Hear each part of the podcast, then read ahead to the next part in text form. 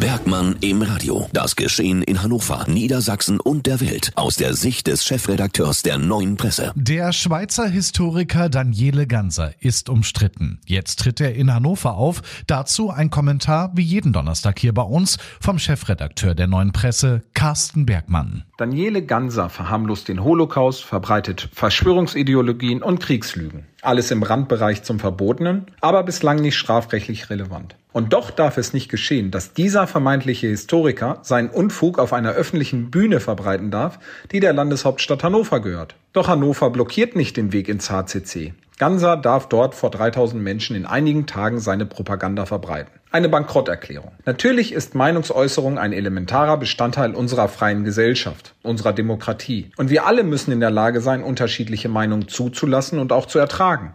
Antisemitismus aber ist keine Meinung. Die Art, wie sich Hannover aus der Verantwortung stiehlt und von fehlender rechtlichen Handhabe spricht, widerstrebt der immerzu betonten Ausrichtung einer weltoffenen, werteorientierten Gesellschaft. Dortmund und Nürnberg haben es vorgemacht, haben Ganser klar zu verstehen gegeben, für deine Mythen und deinen spalterischen Aussagen ist bei uns kein Platz. Hannover hingegen fehlt die Traute aus Angst vor juristischen Niederlagen und Regressansprüchen. Hier geht es allerdings um Haltung, und koste es, was es wolle.